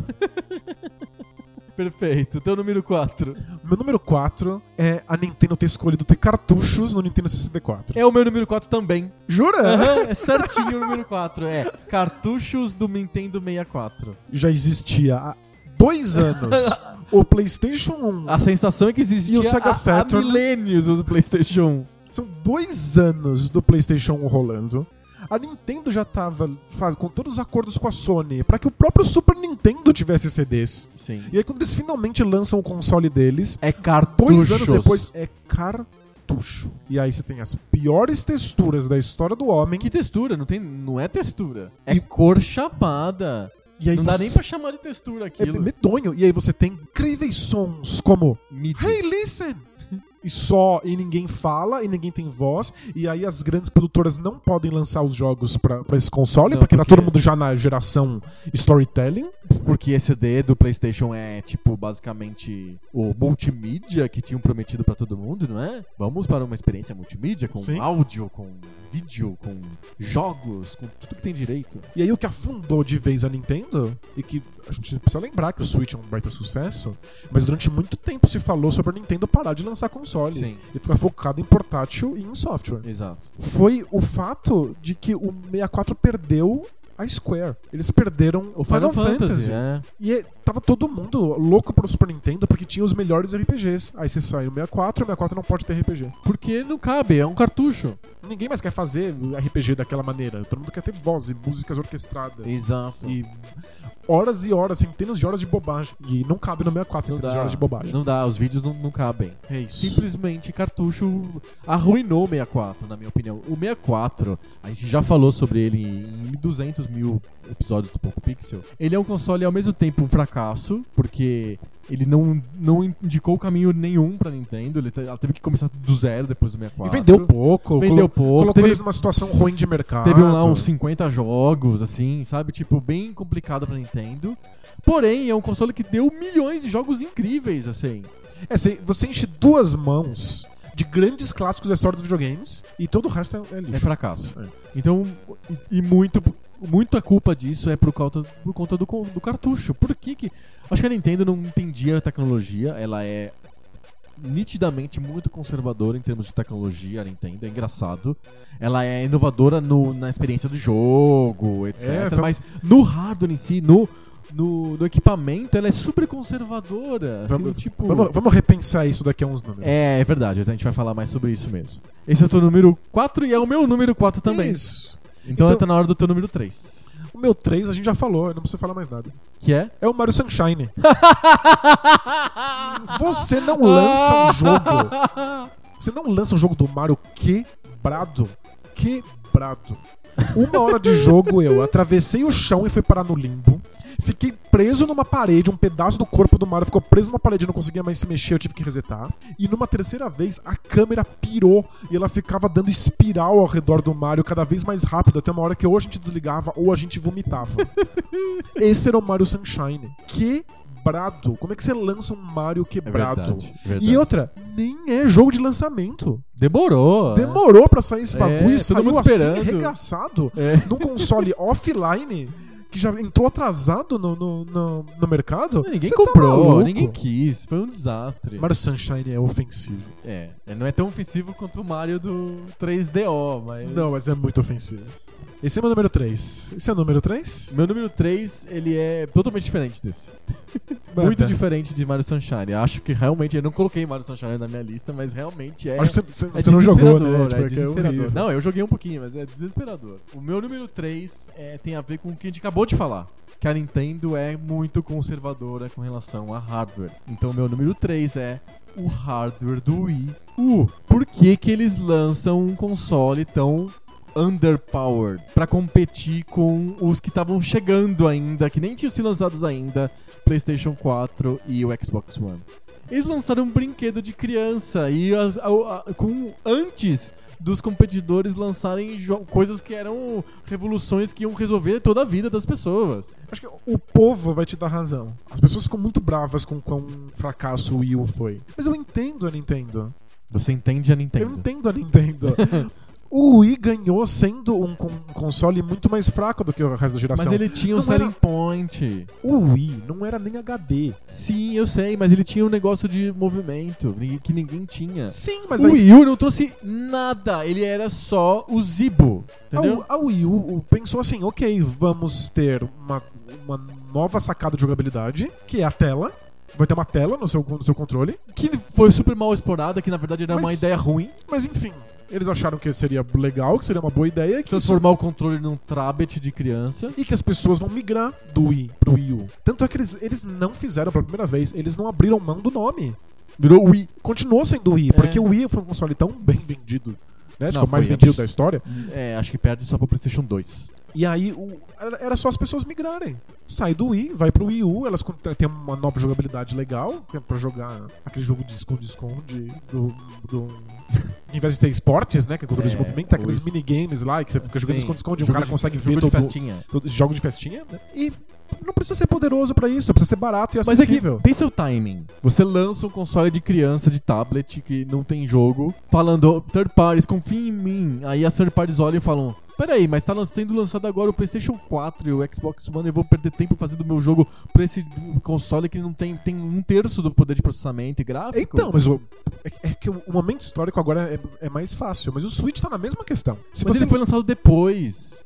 Mas o, o Switch. é- Ele traz uma coisa diferente que é, ele é portátil, ele cabe na TV, ele, você pode jogar na festinha com o stand usando os controles o separados. Switch não pode lançar, não pode rodar os grandes lançamentos não vai da atual rodar. geração. Não vai, ele é o Ele- FIFA 17, ele é tipo o FIFA 12. É, então, eles, o, o NBA dessa geração, eles têm que cortar as texturas, têm que cortar a iluminação, tem que fazer um monte de concessões. Até jogos mais simples fazem concessões. Você pega o NBA Playgrounds lá, que tem no. Eu tenho ele tanto no PlayStation quanto no, no, no Switch. No Switch você sente ele diferente. É, então, Mas é que eu quero jogar ele portátil. Eu entendo que eu perca coisas. Então, eu a quero grande- jogar portátil. a Nintendo sempre acha a grande sacada vai fazer as pessoas abrirem mão de grande poder. E eles acharam isso com o Wii U também, eventualmente eles Mas ele erraram. não tinha, ele não era portátil, ele não era nada, ele só era ruim. e aí, como que você vai justificar pra pessoa, olha, não vai ter os jogos do momento, é, e compra agora, em vez de você esperar mais cinco meses e comprar o PlayStation Mas, ó, 4, sabe? Mas sabe qual é o problema? Vários dos jogos do, do Wii U são bons o bastante pra serem repassados pro Switch, tanto é que a gente tá recebendo. Sim, o Mario Kart o é Mario um, Kart, um exemplo, por o exemplo. Fast o RMX, BMX, que é Aham. aquele, aquele jogo que bebe no F0. Aham, sim. Então a gente, tá- a gente tá herdando no Switch os jogos do Wii U. Os jogos eram bons, eles estavam lá. É, É que, que, o console não é que as tinha pessoas não se importaram nenhum. pro console. É, não tinha atrativo nenhum. Era um console de mesa pior do que o que ia ser lançado em breve. Exemplo do iPhone. O iPhone, a Apple lançou ao mesmo tempo o iPhone 8 e o iPhone 10. O iPhone 8 ele era igualzinho aos iPhones anteriores, só que com um processador um pouco melhor. O iPhone 10 é totalmente diferente, porque ele não tem botões, você usa o rosto pra desbloquear, uma- a tela ocupa todo, toda a frente do, do aparelho, etc, etc.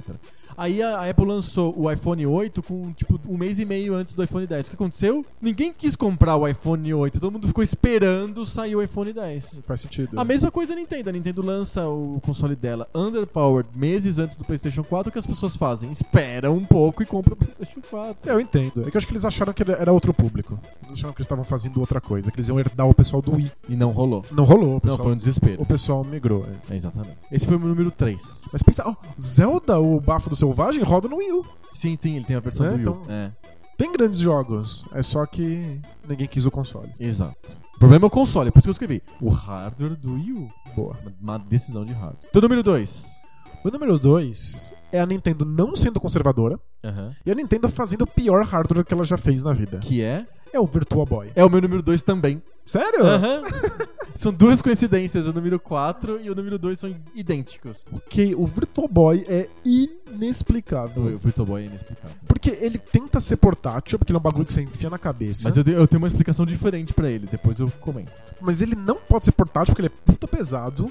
Então ele vem com um tripé. Ele é horrível pra ser portátil, imagina. Então você tem que encaixar ele numa mesa. Tem Sim. que sentar numa mesa, colocar o tripé na mesa, encaixar sua cabeça nele como se estivesse fazendo um exame oftalmológico. E isso é exatamente, é uma máquina de exame oftalmológico, só que você não pode ficar sentado, nem de pé, você tem que ficar meio de quatro jogando aquela merda, por causa que o, o tamanho dele não é apropriado pra nem de pé nem sentado. tem que ficar meio de, meio de, de cócoras. é, exato. E aí você faz tudo isso pra conseguir jogar um jogo que para ser 3D, tem que ser vermelho e preto. Exato. Então, pra mim, esse é o problema. Você falou que a Nintendo foi super ousada em termos de tecnologia e lançou o Virtual Boy. Pra mim, ao contrário, ela queria uma experiência ousada e usou uma tecnologia velha de 3D vermelho e uns equipamentos muito grandes e muito pesados. Ela não tinha tecnologia suficiente para a experiência que ela queria. Não tinha, né? Era impossível. Era impossível. Eu, eu, eu brinquei com o Virtual Boy e é a pior experiência possível. Você fica numa posição muito desconfortável. Você volta e meia, você perde o 3D, porque você, mesmo com aquele treco na tua cara, você, você olhou um pouquinho para cima, um pouquinho para baixo, você já não vê mais o 3D. Fica tudo esquisito. E o jogo o jogo é pior do que os jogos de Nintendinho. São mais simples do que de Nintendinho. São jogos muito simples, porque ele tem que, eles têm que usar o 3D em um 3D de tela única. Isso! Não, eu não teria como fazer um 3D de mundo aberto, ah. sendo que eu não posso pôr textura, porque as não. coisas são todas vermelhas ou pretas. Então é o jogo de tênis, o jogo de golfe, jogos muito simples e, tipo, não tem nenhuma experiência diferente que fala assim, valeu a pena, yes, muito bom, esse 3D não, é incrível. É não, é muito ruim a experiência. Eu tenho que pensar que ele chama Boy. Então ele, ele tá na mesma linha do Game Boy. Ele é o Virtual Boy, ele é feito pra ser portátil. Ele é o Game Boy 3D, só que é um bagulho pesadíssimo que você tem que pôr na mesa com jogos simples de Game Boy, tipo de tela única, porém 3D. A única coisa para qual o Virtual Boy serve foi porque a Nintendo resolveu que iria fazer um 3D que não fosse desse jeito. Isso, que não desse trabalho, depois, é. e aí o 3DS é uma tecnologia muito impressionante. É bem legal. Porque o 3DS não precisa de óculos, uhum. Então, é, é, bem bacana. É bem legal. E, nossa, o Virtual Boy é um desespero. É, foi feito pelo mesmo pessoal do Game Boy. E você fala, caramba! Não é possível, é, né? O, o Gunpei e o Yukoi. Pior ideia do mundo. Que Pior jogar ideia. Um jogo ver, vermelho e preto. Jogo vermelho e preto. E tudo. Tudo é, o 3D não funciona direito e mesmo assim você fala, por que, eu tô perdendo meu tempo nisso? Que horrível, eu prefiro fazer exame de próstata. Cê, cê, é, Virtual Boy realmente é horroroso, por isso que é o nosso, nosso, né? É o nosso, nosso número 2. Então, o meu número 1, um, eu falei que ia aparecer na lista uma coisa que você já disse, não apareceu até agora, é porque ele é meu número 1. Um. Meu número 1 um é a parceria da Nintendo com a 3DO ah, pra fazer o do, Zelda, o Zelda Mario. Mario. Eu, eu, eu acho que é a maior mancha na história da Nintendo.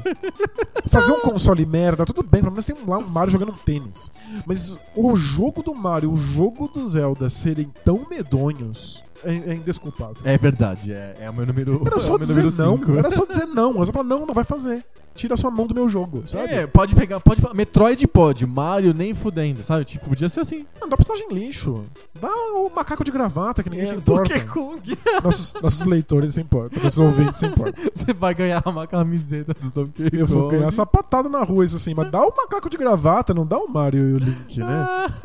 Ai, que absurdo. Então, o seu número 1 um é novo. O meu número 1 um não foi falado até agora. E eu preciso dizer que o meu número 1 um é diferente porque é, é uma, a maior cagada da história da Nintendo com folga. Assim, tipo, dá várias voltas na frente das outras cagadas. Sério? Sim. Eu simplesmente esqueci dela? Você esqueceu dela. Você até citou, mas você esqueceu dela. E ela, ela foi muito boa para todos nós jogadores e foi horrível pra Nintendo. É. Eu tô falando da Nintendo ter criado o PlayStation. Porque foi a Nintendo que criou o PlayStation. É, sem querer, sendo burra. É. Ela foi muito burra ela fez uma parceria com a Sony para fazer um drive de CD-ROM. Pensa só, uma coisa inócua, drive de CD-ROM para o Super Nintendo. E aí ela deixou a Sony tão puta por ter desistido do projeto, tipo, aos 46 do segundo tempo, que a Sony falou: Quer saber? Eu vou fazer o meu próprio videogame. Tá quase pronto mesmo, tá vamos pronto. Eu vou fazer, vou melhorar um pouco aqui, vou mudar um pouco o hardware interno, etc. E vou lançar o meu videogame e vou ver o que acontece. Não, e não é, é só... A Nintendo simplesmente criou o monstro que engoliu ela por décadas a fio. E não é só que a Nintendo desistiu de ter o, o, CD do Super Nintendo. Ela desistiu tanto, por tanto tempo, que ela lançou o 64 sem CD. Exato. E além disso, como, olha como as coisas ideia. são encadeadas. Pra tentar se recuperar da cagada que ela fez com o PlayStation, o que ela faz? Uma parceria com o 3DO. Caramba, é o pai de todas as cagadas. É o pai de todas as cagadas. É o pai da cagada do 64 cartucho e o pai da parceria com o 3DO. Pensa que o PlayStation virou. O PlayStation 1 virou o console mais vendido da geração dele. O PlayStation 2 é foi o console mais vendido da geração dele. O, e de todos os tempos. O PlayStation 3 foi o console mais vendido da geração dele por uma folga muito pequena com relação ao Xbox 360, mas foi. E, por causa do Japão. E O PlayStation foi 4 lançado hoje- depois do Ah, Xbox. Exato. O PlayStation 4 é o console mais vendido da geração atual, de longe. E vai ser. E vai ser, não tem como nem o One nem o Switch chegarem perto. Se é que o Switch a gente pode considerar da geração atual, da próxima, isso é mal confuso. A gente já fez um podcast sobre isso. É. A, a Sony, de longe, o melhor negócio da Sony hoje é o, é o PlayStation, porque os outros negócios dela são bem complicados, traumáticos. Celular ela vendeu, televisão ela vendeu. É, dá um ela- monte de, de preju. o é. Vaio ela vendeu lá os, os notebooks e tal. Tudo porque a Nintendo não quis ir pra frente com, com, com o projeto de CD-ROM. Criou um monstro gigante que comeu todo mundo no mercado. Pra mim é de longe, mas muito de longe, a maior burrada que a Nintendo já fez na vida dela. Eu falei de várias dessas burradas e não fui na mãe de todas as burradas. Porque é realmente assim do tipo, por que lança o CD-ROM, deixa a Sony feliz? Não. A gente desistiu do projeto. Aí a Sony fala, tá bom, vou fazer sozinha. Se não der certo, já gastei mesmo dinheiro fazendo essa porcaria que você não quis. Nossa, que desastre. Pronto, deu tudo muito certo. E Sabe pra não, pra não- e aí, pra não dar o, baixo- o braço a torcer, tem que sair o 64 depois. Ai, o 64 do cartucho. E aí faz então. uma parceria com o 3DO. e aí faz o GameCube. Sabe, é- é- só o Wii resolve o problema, mas antes foi uma sucessão de desastres. Que partiram daí. Tudo partiu desse, desse maldito drive de CD-ROM do, Playsta- A gente- do, do Super Nintendo. A gente fez a genealogia do, do Mario Odyssey, agora a gente fez a genealogia das cagadas da Nintendo, elas vêm do mesmo lugar. É a, é a cagada primordial, a cada cagada que dá origem a todas as outras cagadas. Nossa, parabéns aos envolvidos. É o elo perdido das cagadas. Ótimo. Gente, é, é absurdo e é muito na frente de todas as outras. É pior que o Virtua Boy, é pior do que o Zelda no Tem 3DO razão. com cara esquisita, é pior que tudo. Eu adoro discutir com a sua lista, mas você tem razão. É, realmente o PlayStation é, foi a maior cagada que a Nintendo já fez. E foi muito bom pros jogadores.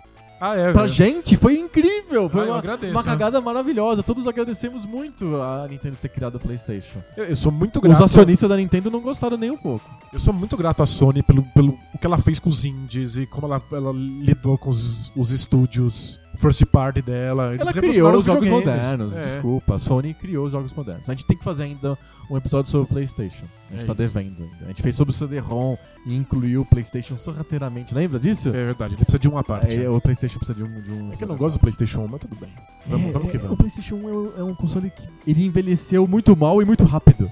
É verdade. Né? Tipo, pouquíssimo tempo depois o PlayStation já era extremamente obsoleto. Mas faz parte dessa origem dele, de ser, ter sido muito feito no em cima do Super Nintendo e tal. Mas é isso. Essa foi a nossa, nossa lista. Cinco Boa. coisas de as coisas mais absurdas que a Nintendo fez. E foram duas genealogias sem querer. Exato. E a Nintendo vai continuar ainda porque a gente vai começar as cartinhas. Ah, é? Tem mais? Tem, a Nintendo é, hoje é o, é o tema do nosso episódio. Olha só. Vamos lá? Cartinhas? Cartinhas! Cartinhas.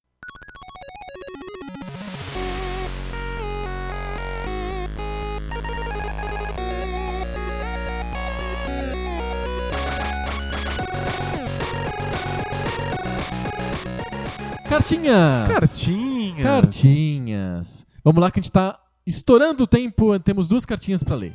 Uma você até falou, é do Zé Eduardo Calhar, escreveu pra gente dizendo que o High Five a gente devia fazer com mais suspense. Eu tentei, mas como... Mas funcionou, acho que funcionou. Mas era- como era o número 1, um, todo mundo já sabia meu número 1 um, porque ainda não tinha falado que, a- que apare... Eu falei que apareceu na minha lista. Quem ficou acompanhando tipo, É. o jogador de pôquer, né? Exato, eu sabia Viu que que era o número 1. Um. cartas não estavam na mesa e começou a fazer as jogadas. É, é isso. O, o Calhar ele está sugerindo pra gente que quando tem uma coisa repetida na lista do High Five, a gente só avisa, Mas não fala onde. mas não fala onde. Perfeito. Pelo menos fica meio suspense. Era ótimo, porque a gente devia ter pensado nisso antes, né? Não fica o suspense inteiro, fica meio suspense. É uma boa ideia. Você gostou? Foi bom pra você? Foi ótimo, mas não foi tanto, tanto suspense assim porque era o número 1, um, mas tudo bem. Vamos fazer assim de agora em diante, então. tá, A combinado. gente avisa, olha, tá na minha lista. Não te digo onde. Perfeito. A menos que seja o próximo, né? Tipo. É, E vo- você avisou várias vezes quando era o mesmo número. Aí tudo bem. É, não, mesmo número. Tudo bem, né? Também Olha, é tá o- na minha lista, não falo quando. É esse número mesmo. é. não, não, não, não faz, não, não faz sentido, né? Quando Boa. coincide, dessa vez, eu acho que foi a única vez que coincidiu tantas vezes. É duas vezes, né? Duas vezes, a gente fala. Mas quando não for, a gente só diz e não fala onde. Combinadíssimo. Beleza? Tá aí a, a dica do Zé Eduardo Calhari. Se do atendida. Faz som de carimbo aí. Carimbo. Bum, atendido. Publix. Deferido, é. Deferido. Pum. É. Próxima cartinha é do Cássio Guimarães. Ela surgiu lá no grupo de mecenas esclarecidos. Valeu, Cássio. Oi? O grupo de mecenas esclarecidos é onde você consegue contribuir com o Poco Pixel, não só para manter ele existindo, mas também para mandar cartinhas fora de, fora de lugar, assim. Uma, cartinhas privilegiadas. Exato. Que a gente tá lá lendo o tempo inteiro, algumas coisas a gente responde E por aqui. algumas coisas a gente responde aqui no podcast. E o Cássio quer que a gente fale sobre a, a nossa experiência com o Nintendo Switch. Se ele, um, se ele vale a pena.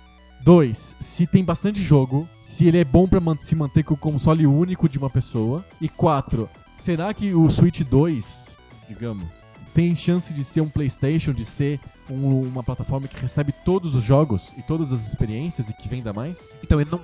Eu acho que o problema de receber todas as Mini experiências. Poco Pixel sobre o Switch agora.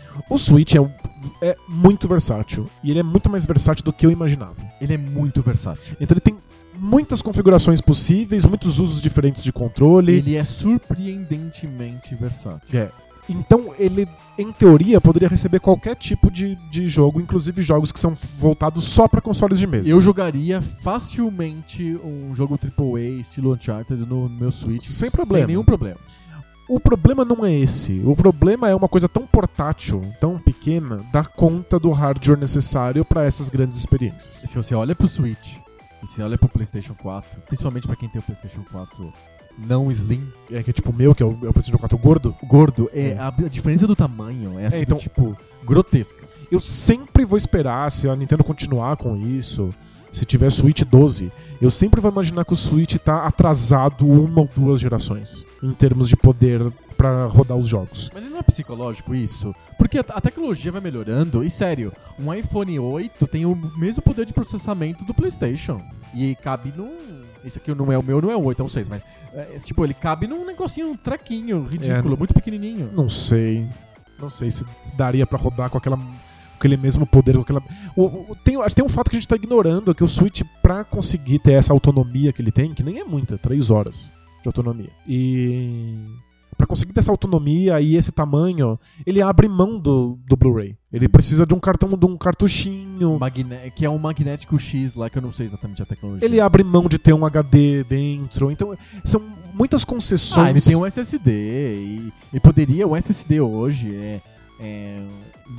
É muito pequenininho, assim, tipo, minúsculo. Mas eu acho que ele, ele faz. Super rápido. Nessa geração, ele faz concessões que não permitam que ele tenha exatamente as mesmas experiências dos, dos PlayStation 4 e do Xbox One. E eu espero que no futuro ele também. Talvez eventualmente alcance, mas eu acho que faz parte dele estar sempre atrasado. Então vamos, vamos. Ok, isso é pro futuro, mas vamos responder as perguntas dele do presente. É. Ele vale a pena? Vale muito a pena, é super versátil, é muito fácil de encaixar ele durante o seu dia. Na tua vida. Na tua vida. Você encaixa, seja na TV, seja no stand, seja no, no- como portátil, seja numa reunião, seja na sua cama, seja na sua sala, você encaixa. Então é muito fácil continuar. É, é- é muito libertador saber que se eu tô jogando lá o Mario e eu preciso de por algum motivo sair da TV e ir pro outro ambiente da casa, ou porque eu preciso de pegar um avião, ou porque eu tenho que ir fazer supermercado, eu posso simplesmente tirar ele do, do, do dock e levar ele pra onde eu quiser que eu vou continuar o jogo, daque- aquele mesmo jogo do jeito que eu quiser. Eu, te- eu tenho uma questão. É... No meu PlayStation 4 eu comprei lá o Horizon. E toda vez que eu vou jogar ele, eu gasto uma hora relembrando os comandos. Porque eu fico muito tempo sem jogar. E aí quando eu volto, os comandos são complexos, eu levo uma hora. Então eu nunca avanço, eu só relembro.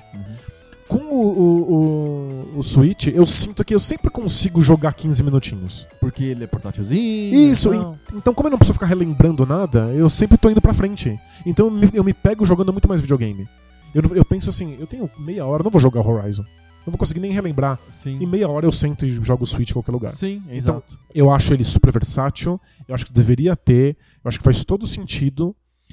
Agora, como o seu console Único, principal, é. único, depende da experiência que você quer ter. Porque você vai abrir mão dos exclusivos de outras, outros consoles. Ah, dos exclusivos você vai abrir mão em qualquer opção que você faça. Isso, mas você vai abrir mão também dos grandes AAAs que sejam multiplataforma. Tipo Arkham, tipo Assassin's Creed, Isso, ou tipo, jogos de esporte, FIFA, os NBA. FIFAs da geração, jogos de corrida da geração. Você vai ficar mais ligado nos jogos da Nintendo. Ok. E o motivo que eu acho que o Switch vai fazer muito É sucesso o é, indie. que são os indies. Indies. E tem uns. Eu tô vendo, tem uns AAA atrasados chegando. É muito engraçado. Tipo os Sky, o Skyrim, O Skyrim da- chegou, o Isso. Doom chegou. coisas da geração passada, es- essas coisas vão vir. Então, eu acho que dá para ser o seu console principal, mas você fica um pouco fora dos grandes lançamentos multiplataforma. Uhum. Eu imagino que isso vai se repetir no futuro por bastante tempo. É. é. Mas tudo bem. É eu uma opção. Que, é, eu, eu acho que é um excelente é, console único para quem tá interessado nas experiências da Nintendo, da Nintendo, da Nintendo, e de jogos independentes. Eu conheço muita gente que tem Play 4 pra jogar jogo indie. Não precisa do Play muita 4. gente. Não, o Switch dá conta disso de uma maneira muito mais versátil. Até com uma experiência melhor, inclusive. Sim. Mas o, o Switch é um excelente segundo, segundo console. Uhum. Escolhe um aí do Xbox do Play 4, que você vai ter os melhores exclusivos, os melhores grandes jogos multiplataforma, e você vai se pegar jogando um ou outro jogo nesse do... console e muitos outros no Switch. E o cara do PC Master Race, ele pode ter só o PC e o Switch, por exemplo? Acho fantástico. Acho que o Switch vai dar conta de uma série de experiências que o PC não, não, não permite. Aí o PC pega as outras. O PC é muito pouco. Jogar o FIFA e o. Não tem NBA no PC ou tem? Tem, tem. Ah, então. Porque Faz o, o PC lá com um, bilhão de equipamentos e placa de vídeo absurda e joga é todas as outras o coisas. O PC é pouquíssimo portátil, você não coloca ele na televisão. Ou coloca é. de um jeito canhês, esquisito. É, eu faço, mas é, dá, dá um trabalhinho. E, é, e... É, e, é, estranho, toda hora você tem que levantar, apertar algum botão no computador e voltar pro sofá. É, o Switch resolve é, é, isso, é legal. O Switch é, excepcional como segundo console de todo mundo. O primeiro console você vai pensar no que você tá abrindo mão. Uhum. Para algumas pessoas funciona. Sim. Para quem é jogador pouco pixel de alma, para quem olha para videogames com nostalgia, o, o Assassin's Creed, sei lá, não, o Arkham, qualquer coisa. O Switch vai ser a volta pros videogames, vai ficar só com ele, tá tudo bem. Uhum. Funciona super bem. Perfeito. Switch 2 para ser o PlayStation no futuro, chance? Eu acho Com a tecnologia melhorando e deixando tudo muito miniaturizado. Acho muito difícil que ele acompanhe. Eu vou colocar então uma, uma outra pergunta diferente da que o Cássio colocou chance de Sony ou Microsoft imitarem o Switch e fazerem um console híbrido? Ah, muito próxima de zero. É, você acha mesmo? Acho mesmo. Acho que são Mesmo dois... o Switch vendendo muito, a Sony não fica, não fica entusiasmada de fazer o PlayStation 5 ser híbrido e virar portátil e mesa ao mesmo tempo? Ah, acho, acho muito difícil. Muito mesmo. É? é? Acho que são consoles muito focados em serem a experiência de entretenimento da sua sala. Eu sofro com o meu Switch porque não tem Netflix, não tem YouTube, não tem NBA, NBA League Switch? Pass. Porque é tão prático, eu usaria ele como meu tablet, sabe? Uhum. Eu, eu, ligo o tempo inteiro no PlayStation 4 pra usar as coisas. O celular não resolve? Ele é quase do tamanho da tela. É, mas é. Ó, tô pegando o Switch aqui, tô pegando o celular tela do celular não é tão menor que a do Switch, tá vendo? Ah, é bastante. Você acha? Ah, Muito? Duas polegadas já faz bastante diferença pra, uhum. pra assistir alguma coisa. Mas eu, eu acho que esses, esses são consoles que estão muito mais voltados pra, pra estar na sua sala o tempo inteiro. Pra ser a sua experiência de, de mídia da TV. Até porque a TV, uh, tem TV que tem um monte. Já é Smart TV. Quase todas as TVs hoje já tem Netflix, YouTube, Twitch, todos os aplicativos, Spotify, tudo embutido já na TV. Você acha que os, você acha que vai ser o caminho natural, vai ser essa portabilidade? É, é eu, eu, tenho uma TV que é Smart TV, que roda Android nativo, e eu não uso. Não tenho nada plugado nela. Nada. Eu só uso ela como Smart TV. É um tabretão no meio da sala, entendeu? É, eu, eu, eu, tô cético. Eu, eu, imagino a Sony e a Microsoft pautando cada vez mais o discurso no poder. O poder bruto, a ultra definição, é, jogos rodando em 4K, feito para sua grande TV, que você pagou uma fortuna numa televisão 4K gigantesca. Você não vai querer jogar numa microtela na sua frente, portátil. Entendi. Você vai querer essa, essa experiência no, com, com, o som do seu home theater, não com o som do seu foninho de ouvido. Uhum. É, eu acho que é, é, nessa direção que a Sony e a Microsoft devem ir. Tá bom. Da, na Microsoft isso é evidente. Porque eles. O discurso é o tempo inteiro sobre poder. Mas eles se ferraram. Sobre poder de processamento. Mas eu acho que. Eles perderam com o Kinect e perderam porque não conseguiu trair tantos, tantos exclusivos assim. Mas vamos ver agora como é que é com o Xbox One, Xbox One, Xbox Nossa One X. senhora. Vamos ver como é que é essa, esse discurso do poder, do poderio tecnológico. É que a Microsoft agora tá querendo fazer que, que o videogame não tenha gerações mais. Então. Só interações. É, ele vai melhorando aos pouquinhos, como se fosse um celular. Mas eu, ó, eu acho que ninguém mais mexe com portátil. A Sony investiu grana pesada no, no, Vita. no Vita e antes disso no PSP só tomou porrada porque todo mundo tava jogando um console Nintendo que era com muito menos poder, com, com muito menos grandes jogos e grandes experiências e não funciona. Eu acho que ninguém quer tocar nisso aí.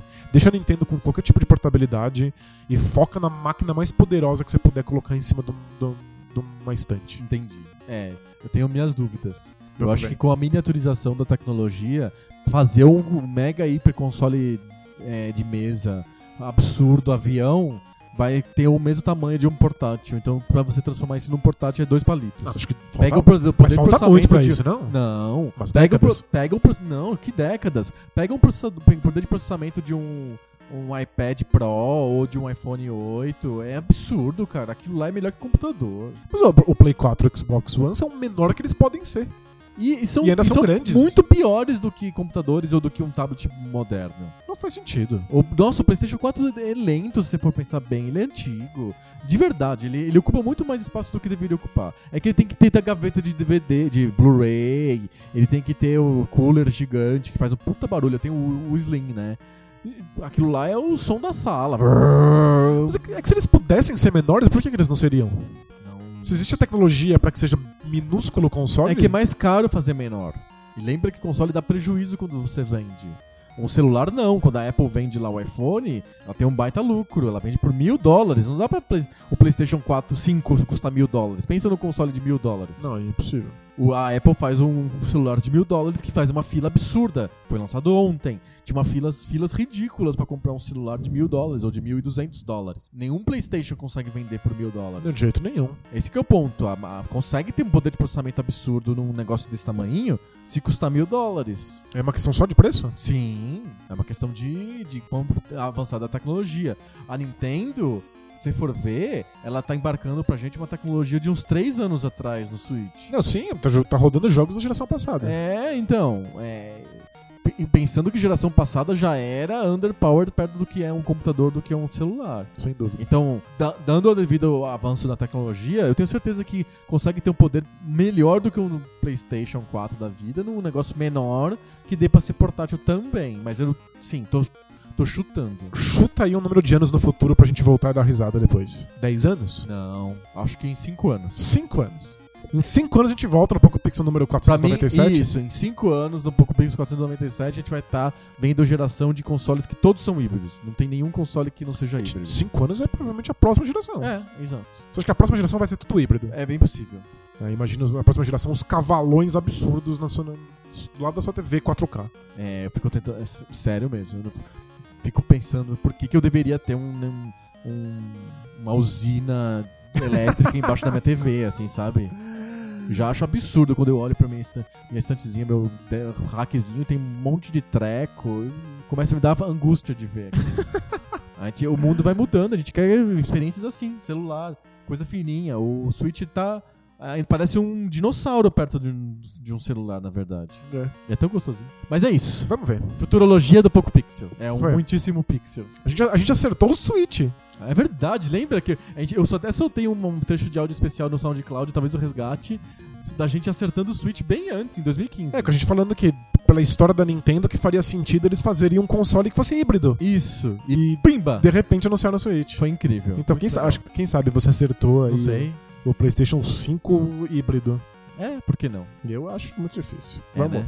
vamos- veremos. É, vamos ver, vamos ver. Valeu, é isso, fechamos? Fechamos? Então semana que vem a gente volta com mais papo novo. Sobre o videogame velho. Valeu! O videogame do futuro também, às vezes. É, às vezes videogame novo, né?